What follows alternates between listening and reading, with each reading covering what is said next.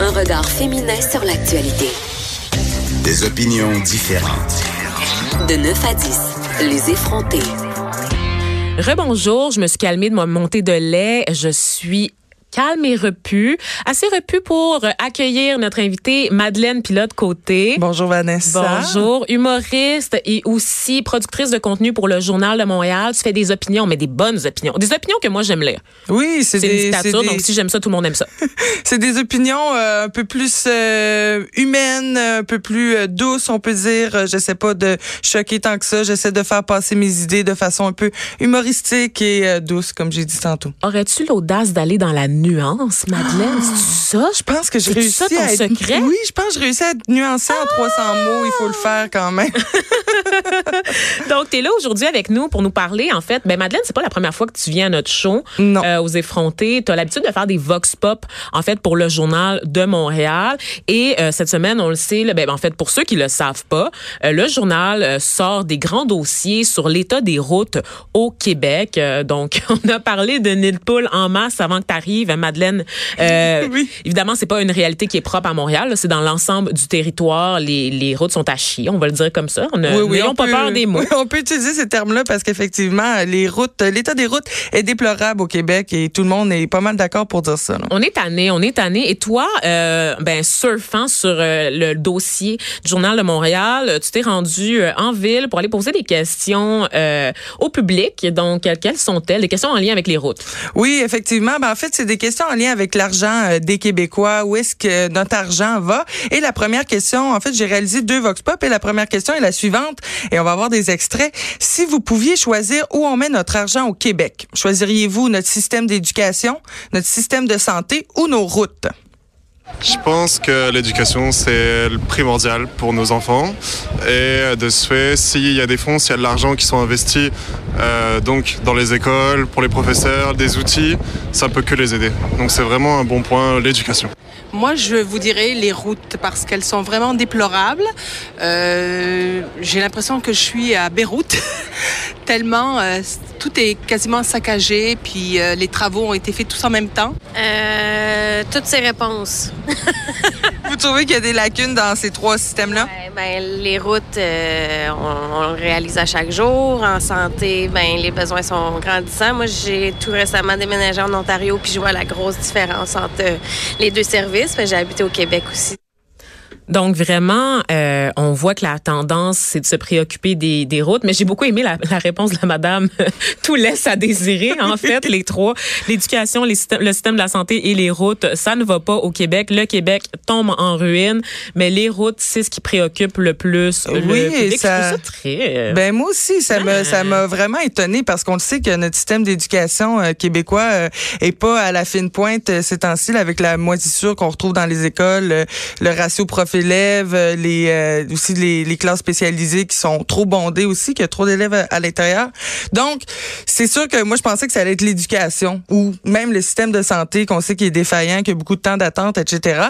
Et ce qui revenait là, j'ai des gens qui m'ont répondu éducation et c'était ça qui revenait. Donc dans le fond d'investir dans les enseignants, dans leur temps, euh, de parce que les professeurs sont sous-payés et c'est important aussi de, de réinvestir dans leur temps et de réinvestir aussi dans les intervenants aussi pour améliorer le système d'éducation.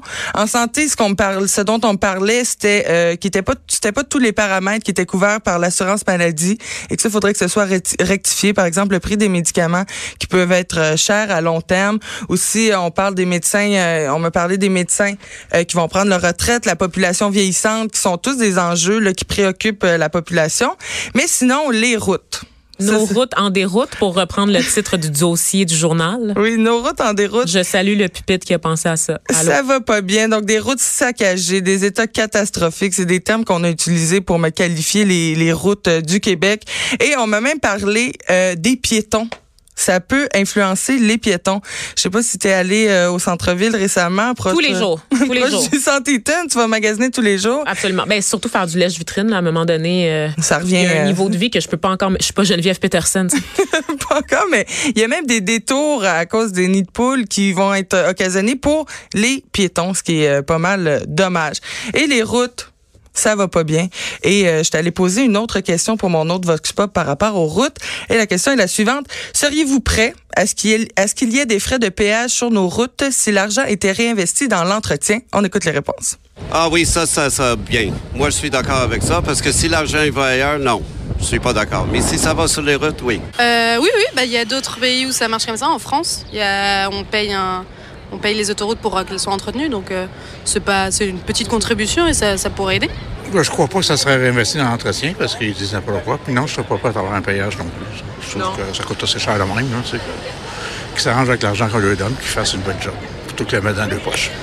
OK, OK, quand même, les gens sont pour. Pourquoi alors, dès qu'on parle de hausser, de hausser les taxes, de hausser, de, quand on en parle, quand c'est des mesures qui sont régulièrement impopulaires, mais quand on, demande aux gens individuellement dans la rue s'ils sont d'accord, ils disent oui.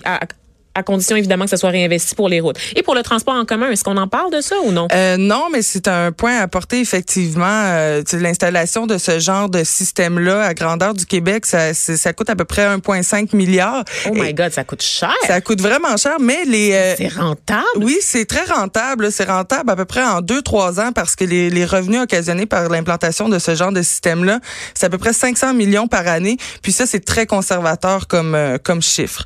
Et là, Donc, tu te bases, ces chiffres-là, viennent d'où, là? en fait, euh, c'est des chiffres que j'ai euh, que j'ai vus de. C'est une c'est une agence dans le fond euh, qui a fait une étude sur les réseaux stratégiques en soutien au commerce extérieur. Et ça, c'est toutes les routes importantes du Québec. Et on parle dans le fond que le- les chaussées en bon état ont chuté depuis 2014. Donc en 2014, on était à 88,3 des grandes autoroutes qui étaient des, des des chaussées en bon état. Et maintenant, ben en 2017, on était à 86,7. Donc on n'arrive pas à fournir euh, comme à, à contrebalancer la détérioration naturelle des routes parce qu'il n'y a pas assez d'argent qui est investi. Ben, j'allais justement te poser la question, et c'est correct que tu n'as pas la réponse, Madeleine, mais qu'est-ce qui est à la source de la détérioration des routes? C'est quoi? Naturel? Donc, ça veut dire c'est la température?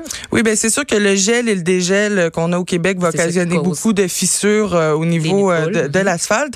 Et euh, je vous invite à aller consulter la, la, la page en cinq minutes Ah d'aujourd'hui qui explique exactement tout le fonctionnement, pourquoi dans le fond les, les surfaces craquent et qui nous explique tout dans les couches du sol d'où ça part et ça part de très loin. De Écoute, très, tout très est dans tout, Madeleine, parce qu'on va avoir Baptiste, en fait, Zapirin, qui est chef de marque pour En cinq minutes, cette marque de vulgarisation euh, scientifique du journal, qui a effectivement préparé une très belle page qui me, com- qui me permet de comprendre le dossier, parce que honnêtement, en tant que piéton, qui n'a pas de permis de conduire, qui prend tout le temps le transport en commun, moi, je le vois pas tant que ça, l'état des routes. Je devine, quand je suis dans l'autobus, après les boum, boum, boum, boum, boum, que je vis, non, c'était pas une toune de rap qui a parti, c'est c'est moi qui est dans l'autobus. Qu'est-ce qui se passe? Parce que les nids de poules sont, sont vraiment, j'ai jamais vu ça. Honnêtement, c'est vrai que c'est vraiment rough cette année. Mais est-ce qu'on sait pourquoi ça s'est détérioré entre 2014 spécifiquement et aujourd'hui? C'est comme bizarre. Ben en fait, c'est qu'il y a, euh, en 2006, tu te souviens l'effondrement du viaduc Hey à. Laval qui a occasionné cinq morts et six Tu sais blessés. que je suis passée dessus cette journée-là. C'est vrai? C'est épouvantable. Ah, ouais. mon Je- Dieu. C'était ma job étudiante, en fait, puis j'avais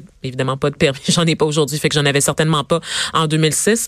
Euh, et donc, mes parents étaient venus, ma belle-mère était venue me chercher euh, à ma job, un emploi étudiant qui était dans l'ouest complètement de la ville de Montréal. Et pour, on habitait, euh, je pense, je pense qu'on avait déjà déménagé à Mascouche là, à cette époque. Et donc, euh, pour couper dans, dans le trafic, là, pour rejoindre plus rapidement euh, la route pour aller à Mascouche, on était passé par cette autoroute. Et là, on rentre à la maison et on voit C'est une question de minutes dans ton cas. Là.